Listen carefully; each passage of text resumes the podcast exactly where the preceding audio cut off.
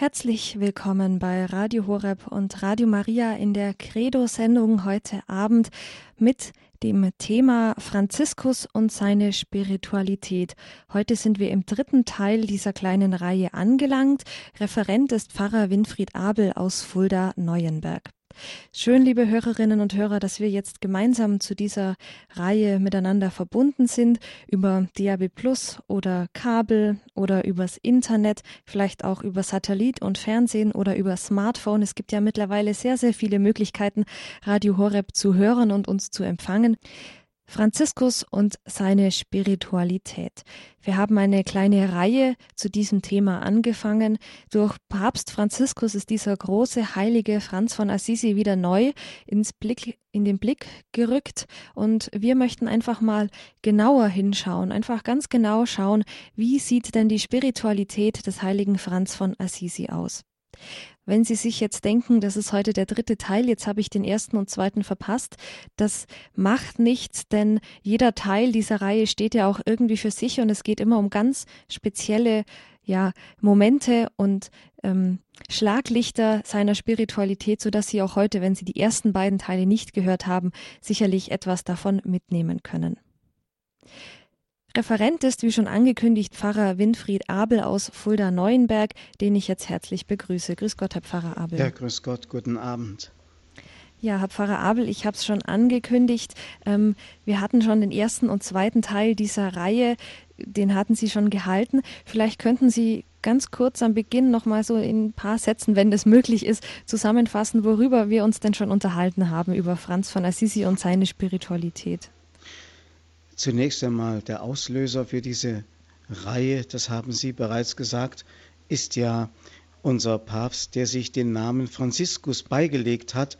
Und deswegen wollten wir einfach mal in dieser Reihe so etwas nachspüren, den Gedanken des Papstes, die ihn bewegt haben, Franziskus heute zum Programm zu machen für eine Kirche des 21. Jahrhunderts, die immer erneuerungsbedürftig ist. Wir haben also in dem ersten Vortrag über die Person und über die Biografie des heiligen Franziskus nachgedacht. Wer war er? Wie hat er gelebt? Wie kam er zu diesem Ereignis, das er seine Bekehrung nennt? Welche Bedeutung hat er damals gehabt und heute? Also mehr biografisch haben wir das Leben des heiligen Franziskus betrachtet. Und im zweiten Vortrag ging es mehr um die Schöpfung. Wie steht Franziskus zu der Schöpfung?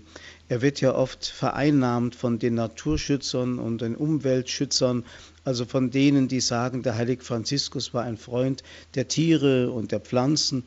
Aber was das im Eigentlichen war, dass es im Grunde eine Form von Mystik war, von einer besonderen Form von Gottesliebe, das ist wenigen bewusst und bekannt und deswegen haben wir im zweiten Vortrag das einmal besonders betrachtet. Und heute kommt eben das dritte, die Armut. Mhm. Ja, das haben Sie ganz interessant überschrieben und zwar mit den Augen eines Verliebten, wie Franziskus die Welt betrachtet.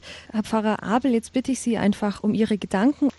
Liebe Familie von Radio Horeb, mit den Augen eines Verliebten die Welt betrachten, so heißt ja diese Serie. Und äh, mit diesen Worten ist eigentlich schon etwas gesagt. Wer noch nie verliebt war, der wird auch nie begreifen die Narrheiten und Torheiten, die einer begeht, eben aus Liebe zu einem Menschen oder zu Gott. Und genauso ist es auch bei Franziskus. Wir werden Franziskus mit seiner Narrheit und Torheit, mit seiner Armut überhaupt nicht begreifen, wenn wir noch nie so geliebt haben, wie er Gott geliebt hat.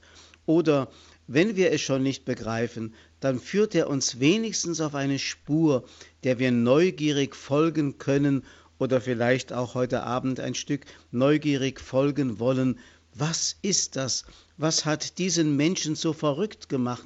Was hat ihn angetrieben, alles hinter sich zu lassen? Es gibt ja einen Beinamen, äh, den man ihm in Italien gegeben hat, den Poverello. Poverello heißt der kleine Arme, der, der also nichts hat. Franziskus wird also von seiner Armut her sehr oft definiert.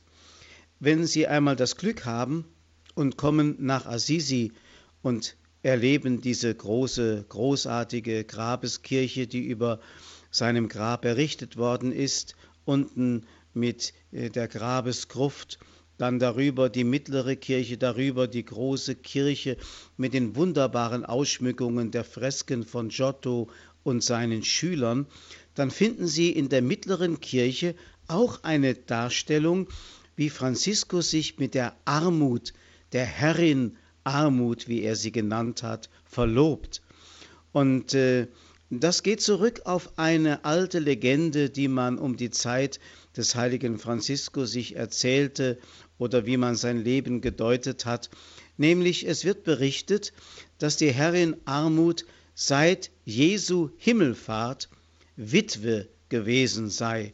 Nachdem Jesus die Erde verlassen hatte als Mensch, hat sich niemand mehr um die Armut gekümmert. Sie lebte einsam auf dem Gipfel eines Berges, und um sie herum waren Dornen und Disteln gewachsen, und keiner machte sich mehr die Mühe, sich dahin durchzuquälen, um sich die Herrin Armut ähm, zu vermählen, mit sich mit ihr zu vermählen.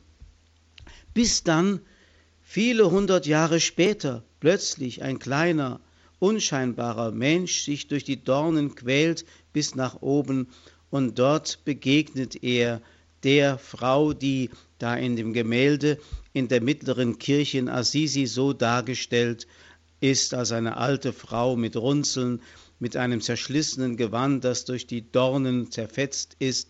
Und Franziskus reicht ihr die Hand und Christus ist der trauende Priester, der beide miteinander vermählt. Man wird ein wenig erinnert an das Märchen vom Dornröschen, das ja einen ähnlichen Inhalt hat. Also Franziskus hat in dem, was in den Augen der Menschen unscheinbar ist, einen ganz großen Schatz entdeckt.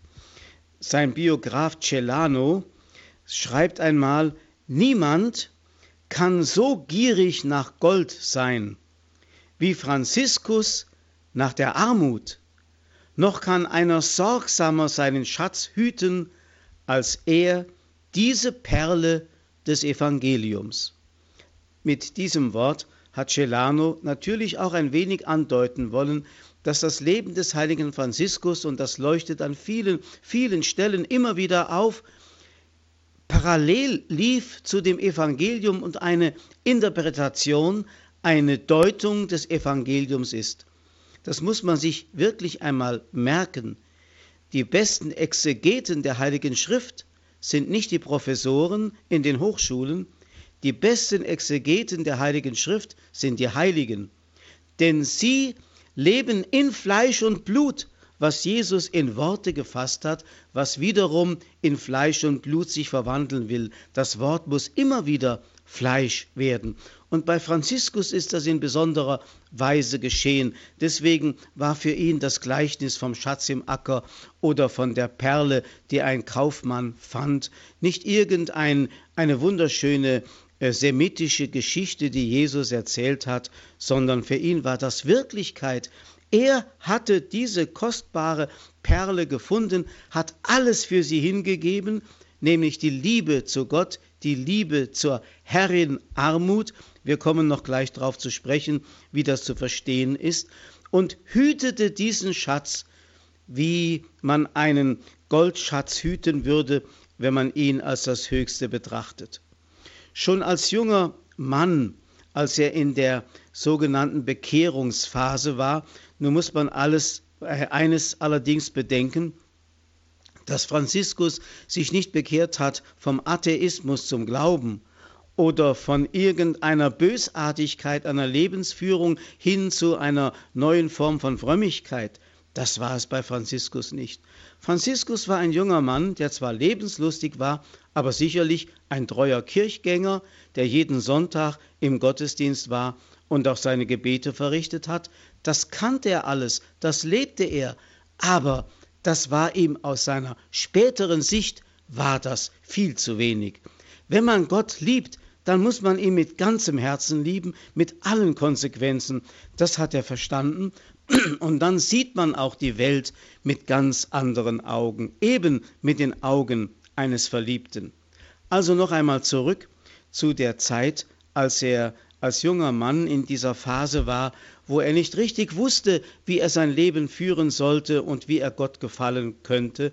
Da lief er wieder einmal noch mit seinen Gefährten durch Assisi abends auf einer Zechtour und sie sangen ihre Lieder und zogen fröhlich durch die Straßen von Assisi, bis Franziskus plötzlich gedankenverloren stehen blieb, während die anderen vorausgingen, und da drehte sich einer um, ging zu Franziskus zurück und sagte, Francesco, was machst du? Du bist ja so verträumt.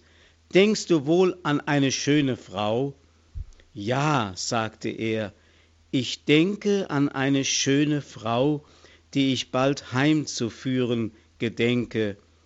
Und, so schreibt der Biograf, damit meinte er die Herrin Armut, die er auch seine Braut nannte. Franziskus hatte nämlich eine Entdeckung gemacht. Und diese Entdeckung ist auch für uns heutige Menschen wichtig.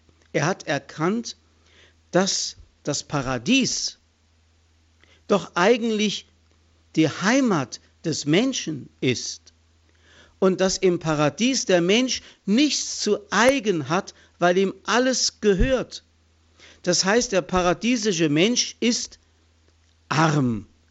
Alles ist ihm geschenkt, alles ist ihm zu Händen, alles ist ihm von Gott gegeben, er ist umhüllt und überschüttet von der Liebe Gottes. Und deswegen braucht er nichts an sich zu ziehen, an sich zu raffen und sein eigen zu nennen, weil alles ihm gegeben ist.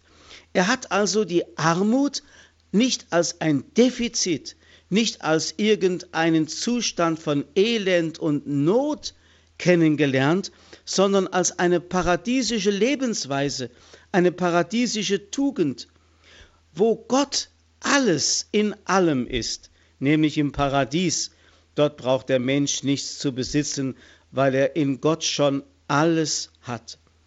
Also ist Armut weder ein Mangel oder eine Mangelerscheinung, wie heute Armut oft definiert wird, wenn man die Nachrichten hört und von der Kinderarmut in unserem Lande hört und wie viele Menschen an der Armutsgrenze in unseren Wohlstandsländern leben und wenn man dann noch hört von der Armut in der dritten Welt, in diesem Sinne wird Armut von Franziskus nicht verstanden, nicht als Mangel, auch nicht als Weltverachtung, dass er diese wunderbare Welt, die Gott ja geschaffen hat, verachten wollte, sondern die Armut ist eine besondere Liebe zur Welt und zwar auf Gott hin.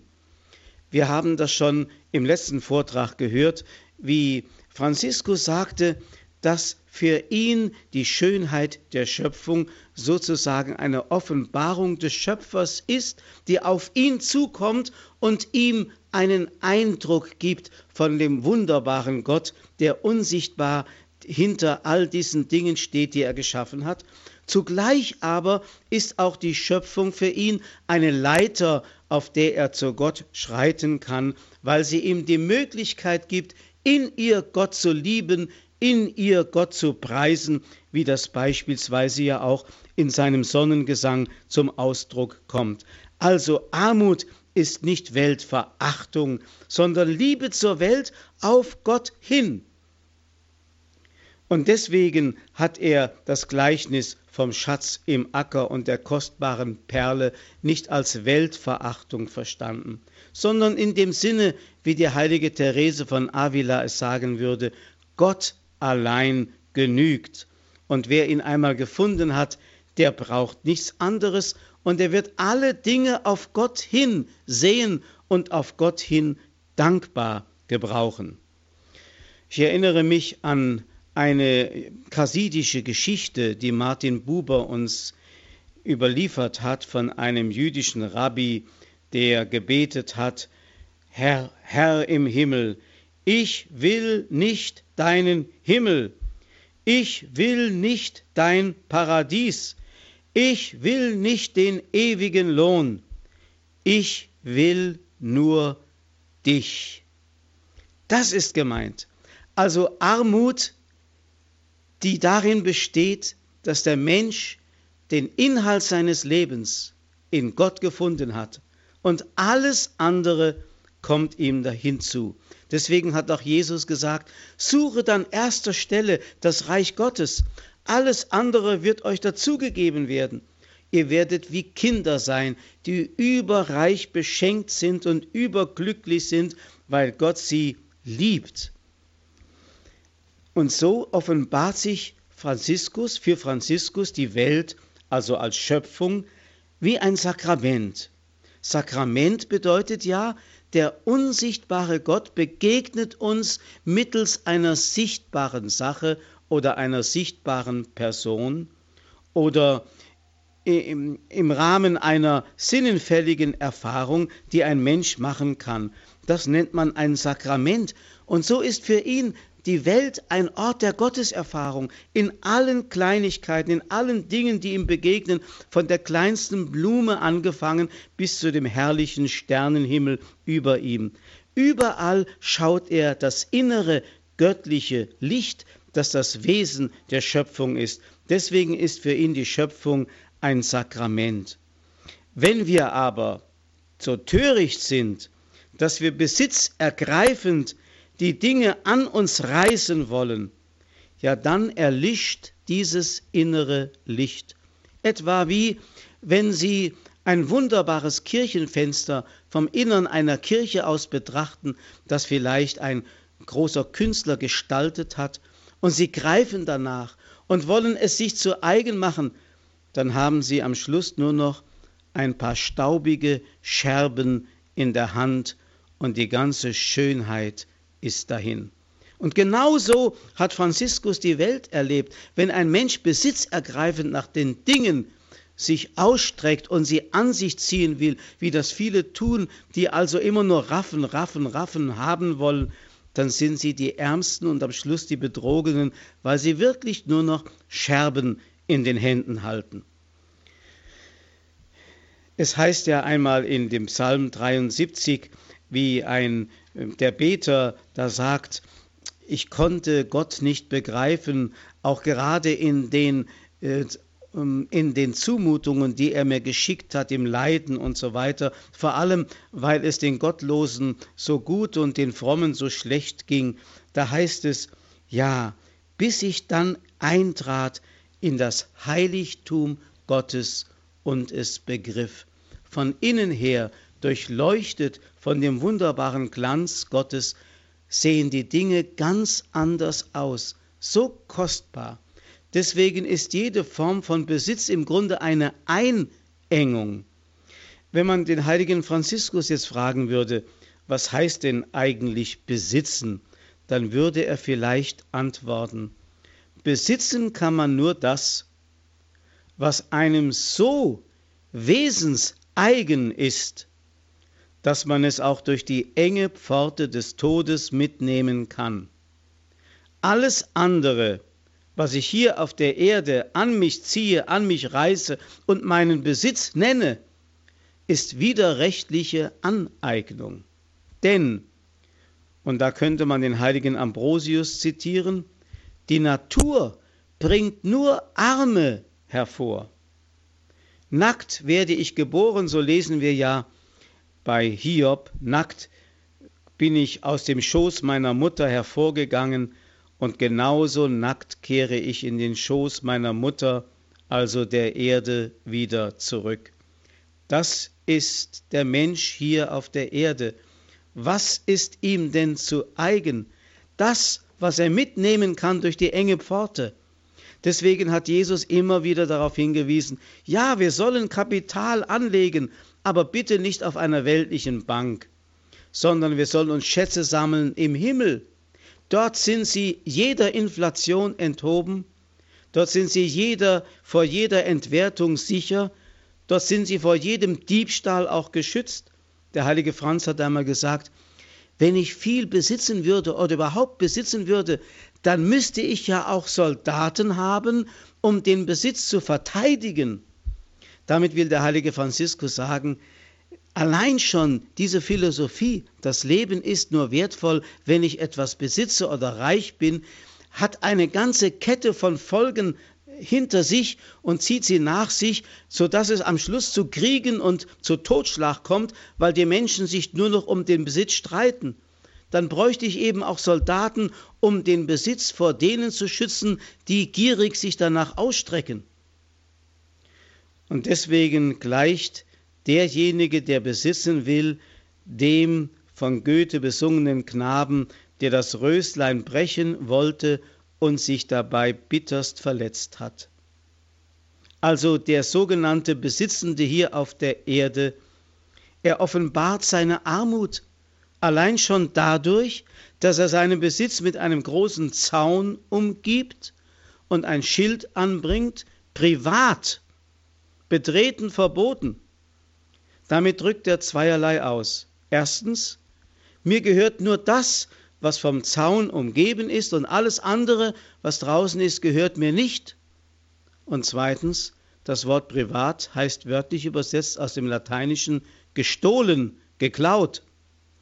Also muss ich doch sagen, ich freue mich jedes Jahr, wenn ich zu meinem Schweizer Urlaubsort komme, einer kleinen Bergkapelle mit einem Wohnraum und morgens vor die Kapellentüre trete und sehe zu Füßen den Sarner See, schräg gegenüber Sachseln und Flüeli und zur Rechten die schneebedeckten Gipfel des Berner Oberlandes. Und dann kann ich wirklich sagen, diese wunderschöne Landschaft gehört jetzt drei Wochen lang mir. Und ich brauche nicht einmal dafür irgendeine Urkunde, dass ich sie besitze. Das gäbe ja nur Ärger. Ich darf sie wirklich genießen und besitzen in der vollen Freiheit der Kinder Gottes. So hat Franziskus eigentlich die Welt aber noch viel tiefer und inniger verstanden als ein Ort, einen Ort der Gottanwesenheit einen Ort der Gotteserfahrung. Machen wir hier eine kurze Pause mit Musik, dann darf ich noch einige Gedanken dazu sagen.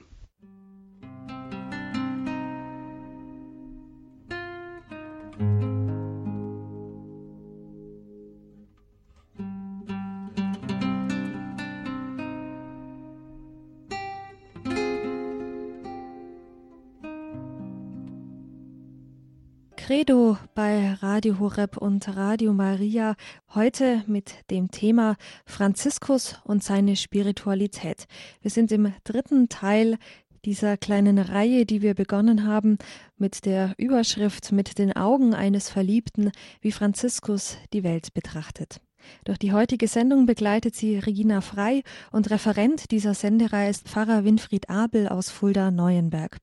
Heute geht es ganz besonders im Vortrag von Pfarrer Abel um die Armut des heiligen Franz von Assisi. Wir fahren nun fort in seinem Vortrag.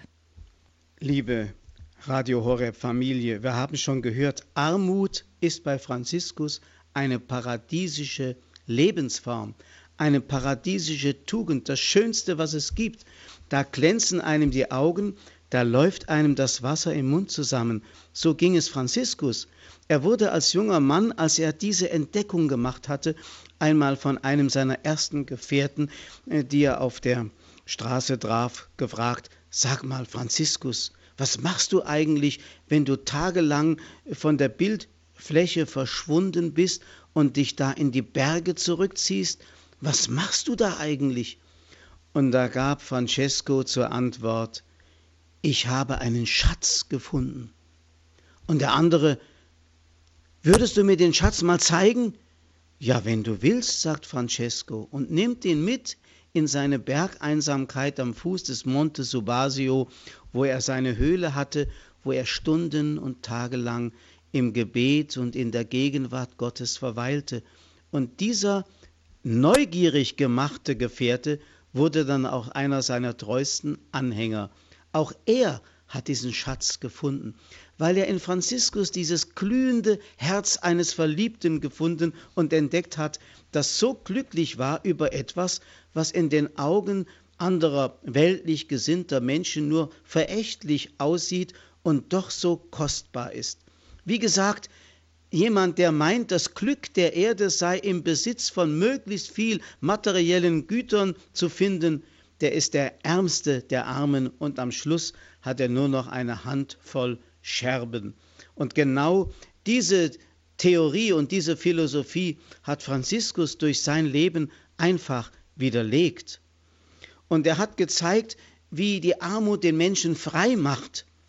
Erinnern wir uns an die sogenannte dreifache ähm, Versuchung des äh, Jesu in der Wüste, wie beim Evangelisten berichtet wird, wie Jesus der dreifachen Begierlichkeit widerstand, nämlich des äh, Besitzenwollens, des Genießenwollens, des Machtausübenwollens, wie Jesus dem Teufel widerstand und diese Versuchung, ja ich möchte sagen stellvertretend für alle Menschen zunichte gemacht hat. Und genau das ist es. Die Armut macht uns frei von dieser sogenannten dreifachen Begierlichkeit, die den Menschen fesselt und gefangen hält. Und der Mensch wird zu einem freien Kind Gottes. Sie könnten ja einmal dieses Gedankenexperiment machen, sich mal vorstellen, wenn heute um Mitternacht plötzlich in allen Menschenherzen auf der Erde die dreifache Begierlichkeit ausgeschaltet würde. Also die Gierde nach Geld, nach Besitz, nach Karriere, nach Macht, nach Lebensgenuss, Triebhaftigkeit auszuleben und so weiter. Wenn das alles mit einem Mal ausgeschaltet wird um Mitternacht, was meinen Sie, was morgen früh passieren würde? Es würden nur noch ganz, ganz wenige zur Arbeit gehen. Denn es gibt ja nichts mehr zu verdienen, um Reichtum zu erwerben. Man kann ja keine Karriere machen, weil es keinen Spaß mehr macht. Und äh, das Leben genießen macht auch keinen Spaß mehr. Also bleibe ich zu Hause. Das ganze gesellschaftliche, vor allem wirtschaftliche Leben würde in sich zusammenfallen. Aber eine Mutter würde bestimmt ihrem Kind noch die Brust reichen, eine liebende Mutter, weil die Armut und die Liebe zusammengehören. Armut ist eine Form von Liebe, frei von jeder Begierlichkeit. Denn die Liebe ist nicht die Freude, dass ich jemanden habe, sondern Liebe ist die Freude, dass es den anderen gibt. Also ich lasse ihn frei, ich lasse ihn los, ich will ihn nicht besitzen. Und wie viele Beziehungen von Mensch zu Mensch, vor allem auch eben von Mann zu Frau, sind belastet durch das Haben und Besitzen wollen, nicht nur von materiellen Gütern, sondern von der Person des anderen, den man unterdrücken will, den man für sich vereinnahmen will, den man für seine Zwecke braucht. Erich Fromm hat einmal gesagt, eine solche Art von Liebe ist Egoismus zu zweit. Jeder braucht den anderen, um seine Bedürfnisse zu erfüllen, aber im Grunde ist es nur eine Form von Habsucht. Es gibt, wenn man Franziskus folgt, überhaupt kein Eigentumsrecht auf dieser Erde. Kein Mensch kann sagen, ich habe ein Recht, am allerwenigsten Recht auf Gnade man redet ja heute auch im sakramentalen Bereich von einem Recht auf Gnade. Ich habe ein Recht auf Eucharistie, habe ich in letzter Zeit schon sehr oft gehört. Es gibt kein Eigentumsrecht, denn wir haben schon gehört, die Natur bringt nur Arme hervor und alles, was uns zu Händen ist, ist Gnade. Das sogenannte Eigentumsrecht ist eine juristische Fiktion, die notwendig wurde, nachdem der Sündenfall in der Welt passiert wurde, war und der Mensch zu einem Egoisten wurde und eben der dreifachen Begierlichkeit zum Opfer fiel. Damit jetzt der eine Mensch nicht des anderen Wolf wird und ihn verschlingt, deswegen mussten Rechte etabliert werden, die aber im Grunde doch nur Krücken sind, bis wir endlich wieder in die volle Freiheit der Kinder Gottes entlassen werden können, in dieser wunderbaren Armut, die es braucht. Ja, und da ist die Kirche natürlich in besonderer Weise in die Pflicht genommen, diese Armut zu leben. Denken wir an das Stichwort Entweltlichung, das Papst Benedikt uns wie einen Stachel ins Fleisch gegeben hat. Kardinal Meissner hat einmal vor einiger Zeit gesagt, Christus ist daran, auch die Kirche in Deutschland zu erneuern, indem er ihr die materiellen Güter nimmt. Ja, es ist wirklich immer so gewesen. In den Zeiten der Säkularisation, in den Zeiten der Reformation, wenn den Kirchenfürsten ihre Besitztümer und ihre Machtbereiche genommen waren, dass dann endlich wieder Raum war für geistliche Erneuerung. Und ich muss leider sagen, ich kenne aus der Kirchengeschichte, aus der, die ich überschauen kann, keinen einzigen Fall, in dem die Kirche als Ganze sich frei gemacht hat und verzichtet hat auf Besitz und Macht. Es musste ihr immer erst genommen werden, gewaltsam genommen werden, damit die Kirche sich erneuern konnte. Oder es mussten charismatische Gestalten entstehen, wie Franz von Assisi, die es einfach der Kirche vorgemacht haben und dann einen Sog entwickelt haben, in den viele Menschen hineinkamen und sich haben anstecken lassen von dieser unglaublichen Liebe zu Christus die es möglich machte, dann eben in dieser Leichtigkeit der Kinder Gottes zu leben, ohne dass man sich festmachen musste an Besitztümer.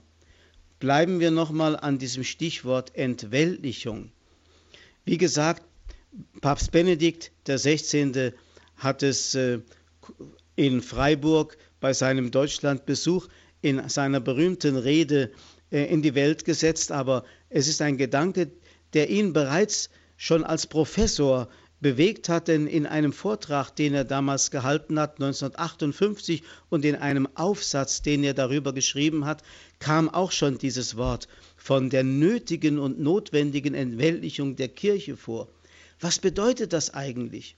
Nun, wir haben ja heute Morgen das Evangelium Lukas Kapitel 10 gehabt, wo Jesus die Jünger zwei und zwei aussendet und sie sollten den Menschen die frohe Botschaft bringen, sollten Dämonen austreiben und Kranke heilen und das Reich Gottes verkünden. Und dann gibt er ihnen mit auf den Weg den Rat oder die Verpflichtung, nehmt keinen Geldbeutel mit, keine Vorratstasche, keine Schuhe, grüßt niemanden unterwegs, und wenn ihr in ein Haus kommt, so sagt als erstes Friede diesem Haus.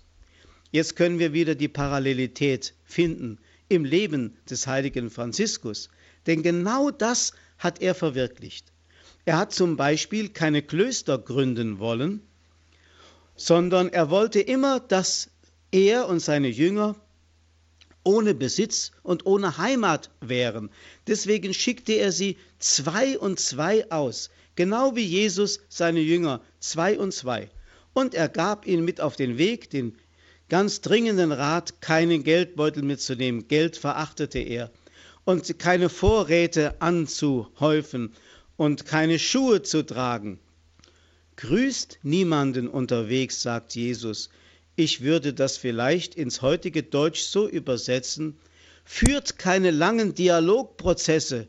Geht an die Arbeit, verkündet die Wahrheit, verkündet die Freude des Reiches Gottes, freut euch selber an Gott das wirkt ansteckend, dann braucht ihr keinen Dialogprozess. Und dann hat der heilige Franziskus sich das zu eigen gemacht, diesen Gruß immer zu verwenden. Pace e bene, Friede und Heil, Friede diesem Hause, Friede sei dir. Diesen Gruß hat er von Jesus übernommen und hat ihn weitergegeben an die Menschen, denen er begegnet ist. Er wollte sozusagen in allem Jesus nachahmen, nicht in Form eines Schauspielers, auch diese Seite ist bei Franziskus ein wenig ausgeprägt, wir haben das im ersten Vortrag schon einmal gehört, sondern indem er sich ganz von Christus in Christus verwandeln lassen wollte und dadurch eigentlich der Christus ähnlichste Heilige wurde, wie er oft genannt wird. Und warum hat Franziskus das Geld verachtet? Nun, er hat in dem Geld gesehen so etwas wie ein Gegensakrament. Also, was ist denn eigentlich ähm, ein Sakrament?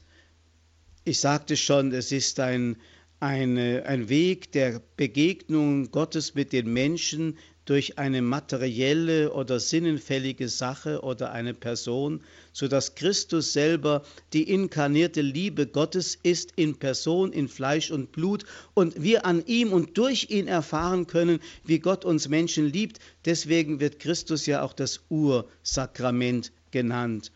Aber wenn ich von irgendetwas anderem als von Gott das Glück meines Lebens erwarte, dann nennt man das einen Götzen. Und genau das hat Franziskus erkannt. Das Geld kann zu einem Götzen werden, sobald es für mich eine sakramentale Form annimmt, dass ich von ihm das Heil erwarte. Wie viele Menschen vom Geld das Heil erwarten. Und damit wird das Geld zum Götzen.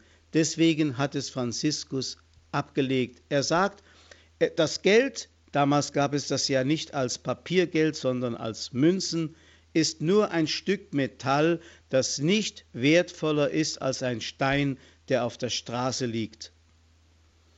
In einer Biografie von Franziskus heißt es, eines Tages aber, als die Brüder bei der Kirche Santa Maria von Porziuncola verweilten, kamen Leute, betraten die Kirche und legten ohne Wissen der Brüder Geldstücke auf den Altar. Ein Bruder aber betrat die Kirche, fand die Geldstücke, nahm sie und legte sie in eine Fensternische derselben Kirche, ein anderer Bruder aber fand das Geld, wo es jener Bruder hingelegt hatte, und berichtete dies dem heiligen Franziskus. Als nun der selige Franziskus dies vernommen hatte, ließ er sorgfältig nachforschen, wer von den Brüdern dieses Geld dorthin gelegt hätte. Als jener aber gefunden war, hieß ihn Franziskus zu sich zu kommen und sagte, Warum hast du das getan? Wusstest du nicht, dass ich will, dass die Brüder nicht nur kein Geld gebrauchen, sondern es nicht einmal anrühren sollen? Nachdem der Bruder dies gehört hatte, verbeugte er sich bekannte kniend seine Schuld und bat, dass er ihm eine Buße auferlege. Franziskus trug ihm in der Tat auf, jenes Geld mit dem eigenen Mund aus der Kirche zu schaffen, bis er Eselsmist finde, um das Geld mit dem eigenen Mund, mit dem er es trug, darauf niederzulegen. Dies führte der Bruder sehr gewissenhaft aus. Alsdann ermahnte Franziskus die Brüder, wo immer sie Geld finden würden, es für gering zu achten und für nichts zu halten. Franziskus verlangte einst von einem Bruder, dass er einen gefundenen Geldbeutel mit dem Mund zur nächsten Miste trage und ihn dort ablege. So war für ihn das Geld nichts anderes wie Mist. Wie gesagt, er erwartete vom Geld nicht die Lebensqualität, die heute die, Mensch, die Menschen dem Geld zuschreiben. Ich möchte zum Schluss kommen, obwohl das ein unerschöpfliches Thema wäre, Armut, Entweltlichung, aber man kann es wirklich nur begreifen, wenn der Mensch ein Verliebter ist, der eine ganz innige Beziehung zu Gott, speziell zu Christus, lebt und verwirklicht. Ansonsten kann Armut ein Krampf werden oder eine Modeerscheinung werden, mit der ich vielleicht auch noch bei anderen kokettieren kann. Das ist mit Armut nicht gemeint, sondern es ist wirklich eine Form der Liebe, des Fasziniertseins von Gott. Er ist mein Ein und alles, Gott allein genügt, deswegen brauche ich nichts anderes. Wenn ich das Reich Gottes suche, wenn ich Gott suche und nicht seinen Lohn, sondern ihn suche, brauche ich nichts anderes. Ich möchte mit einem Wort von Cassian, einem geistlichen Lehrer des vierten, fünften, fünften Jahrhunderts, diese Betrachtung schließen. Man kann unsere Seele mit feinem Flaum oder einem leichten Federchen vergleichen. Sofern es nicht von außen durch Feuchtigkeit verklebt oder von Nässe beschwert ist, steigt es beim geringsten Lufthauch durch die ihm eigene Leichtigkeit und Beweglichkeit des Wesens in größere Höhen auf. Wenn es dagegen vom Wasser benetzt seine Leichtigkeit verloren hat, wird es nicht mehr, wie es ihm von Natur aus eigen wäre, von der Luft nach oben getragen, sondern vielmehr durch das Gewicht zur tiefen Erde herabgedrückt. So ist es auch mit unserer Seele. Wenn sie nicht belastet und beschwert ist durch materielle Verstrickung und triebhaftes Verhalten, wird sie aufgrund ihrer Wesensreinheit durch den leichtesten Gebetsimpuls emporgezogen. Darum mahnt uns der Herr, seht zu, dass eure Herzen nicht durch Rausch, Trunkenheit und irdische Sorgen belastet werden.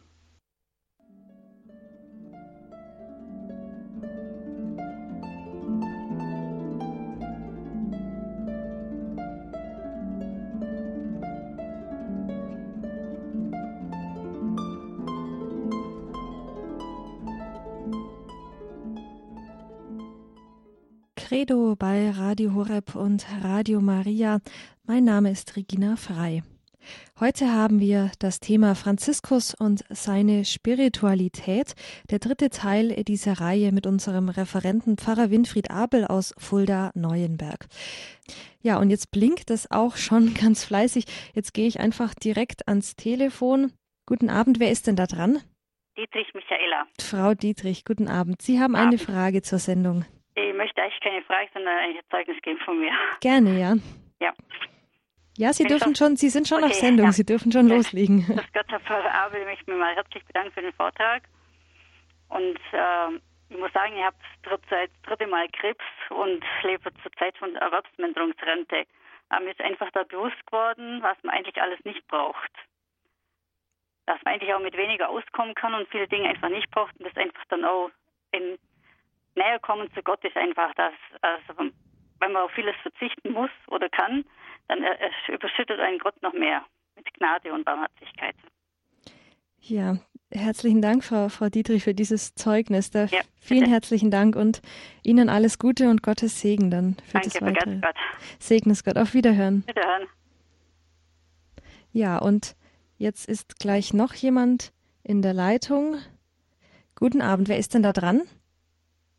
Ja, schönen guten Abend. Burkhard Schröttke ist mein Name. Guten Abend. Sie dürfen gleich Ihre Frage stellen. Direkt eine Frage habe ich nicht. Ich wollte einen Eindruck loswerden.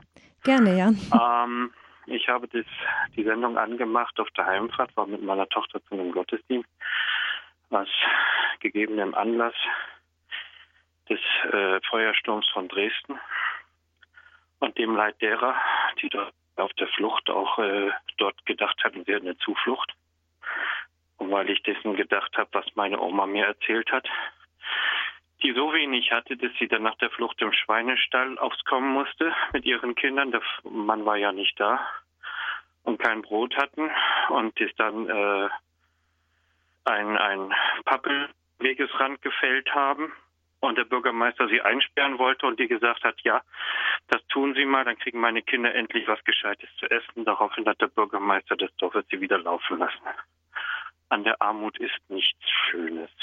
Und wenn der heilige Franziskus sie dazu genommen hat, dann aus gegebenen Anlass, weil er genau wusste, dass er nicht wieder den Versuchungen verfallen darf, nachdem er endlich die Liebe Gottes entdeckt hat, die ewige Liebe. Er ist ganz klar ein Dandy gewesen. Er ist mit allem ausstaffiert worden von seinem Vater, hatte aber eine gute Bildung und ein liebendes Herz. Da muss man den Einfluss der Mutter sehen. Und dazu kommt, dass er das eben auch freigebig verteilt hat. Und darüber war irgendwann der Vater erbost. Und es gab eine Auseinandersetzung vor dem Bischof, wo Franziskus dann sogar das Gewand abgegeben hat und deswegen die Schwester Armut gewählt hat. Er ist konsequent geblieben aus Sorge, nicht glaubwürdig zu sein und dann eben entsprechend äh, hat er da auch eben die Liebe Gottes bewahrt. Und weil er sie hatte, deswegen sie preisen, weil er dann eben diesen die Liebe Gottes hatte, einen dauerhaften Zustand. Da ist es richtig, dass es dann die Perle ist, die man sich erwählt hat. Alles andere ist schönes Gebilde, muss ich so sagen. Ja, gut, dann herzlichen Dank für diesen Beitrag Ihnen. Bitte Alles schön. Gute, auf Wiederhören.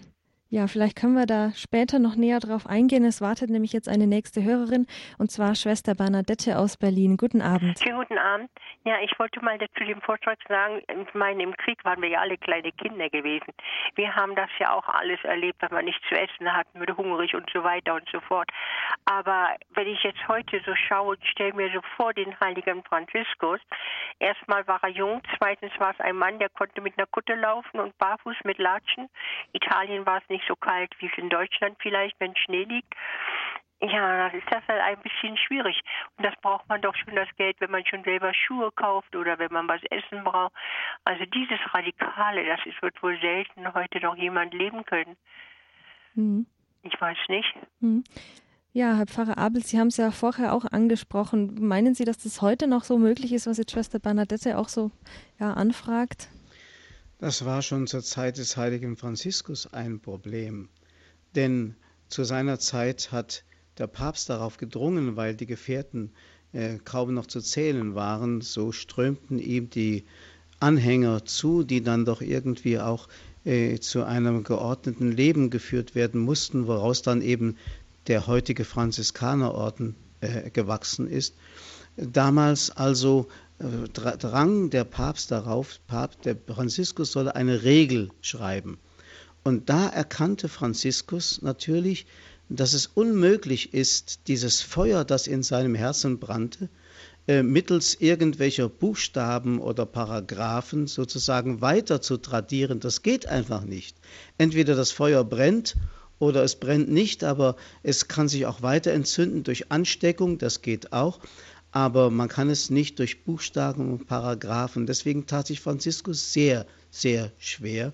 Und deswegen hat sich auch der Franziskanerorden kurz nach seinem Tod schon wieder gespalten in die sogenannten Spiritualen, das heißt die, die festhalten wollten an diesem radikalen Armutsideal von Franziskus und den Konventualen, die also so in diesen traditionellen Klöstern leben wollten, wie die Benediktiner, die es damals schon gab oder so. Mhm. Also gab es eine Spaltung und dann kam eben der, den man den zweiten Ordensgründer nannte, Bonaventura, der ja noch ein quasi äh, Leb im, im Zeitgenosse von Franziskus war. Er ist ähm, kurz vor dem Tod von Franziskus geboren. Dieser Bonaventura war so ein genialer Theologe und ein großer Gottesmann, der hat es dann wieder zu einem Kompromiss geführt, dass der Orden dann auf einer vernünftigen Basis sich aufbauen konnte.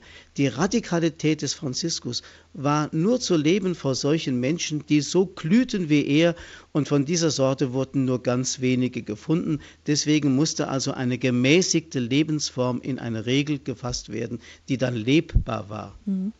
Ja, herzlichen Dank an Schwester Bernadette und Ihnen noch alles Gute, Schwester Bernadette. Die ging auch in die ambulante Pflege ohne Geld, ohne alles, egal welche Religion, ne? bis sich dann nachher der Orden entpuppt hat. Aber ein Krankenhaus heute ohne Geld oder so radikal, das wäre überhaupt nicht Geht möglich. Nicht. Mhm, genau. Ne? Ja, gut. gut. Herzlichen Dank Vielen Ihnen. Dank, ja. Gut, Gute auf Wiederhören, Nacht. gute Nacht. Ja, Herr Pfarrer Abel, das ist jetzt ein paar Mal angeklungen, diese Armut einerseits, ein Hörer hat gesagt, sie hat, also sie hat nichts Schönes an sich, das haben Sie vorher auch gesagt. Es wird oft heute so verklärt, also dieses so zurück zum ähm, ja möglichst einfachen Leben, das kann man ja heute schon als Lebensstil, so als Lifestyle schon fast bezeichnen. Ähm, aber diese Armut, so ein anderer Aspekt ist doch auch, die Armut des Franziskus konnte doch nur funktionieren, weil es andere Menschen gab, die reich waren. Richtig. Und äh, das ist für Franziskus auch wichtig gewesen. Er hat seinen Gefährten immer wieder eingeprägt, ihr dürft die Reichen wegen ihres Reichtums nicht verurteilen. Mhm. Denn die Reichen ermöglichen uns, dass wir arm sein können. Mhm. Das war für ihn klar. Außerdem war es so, dass Franziskus, äh, obwohl man seinen Orden ja einen Bettelorden genannt hat, seinen Brüdern eingeschärft hat, sie sollten nur betteln gehen, wenn das, was sie durch ihre Hände Arbeit erwarben, nicht ausreichen würde. Ja? Mhm. Also er hat sie verpflichtet, bete und arbeite, also dieses benediktinische ähm, Ideal auch zu verwirklichen, ora et labora und durch ihre eigenen Hände Arbeit ihr Brot zu verdienen. Hm, genau, also es macht immer diese, diese Ausgewogenheit.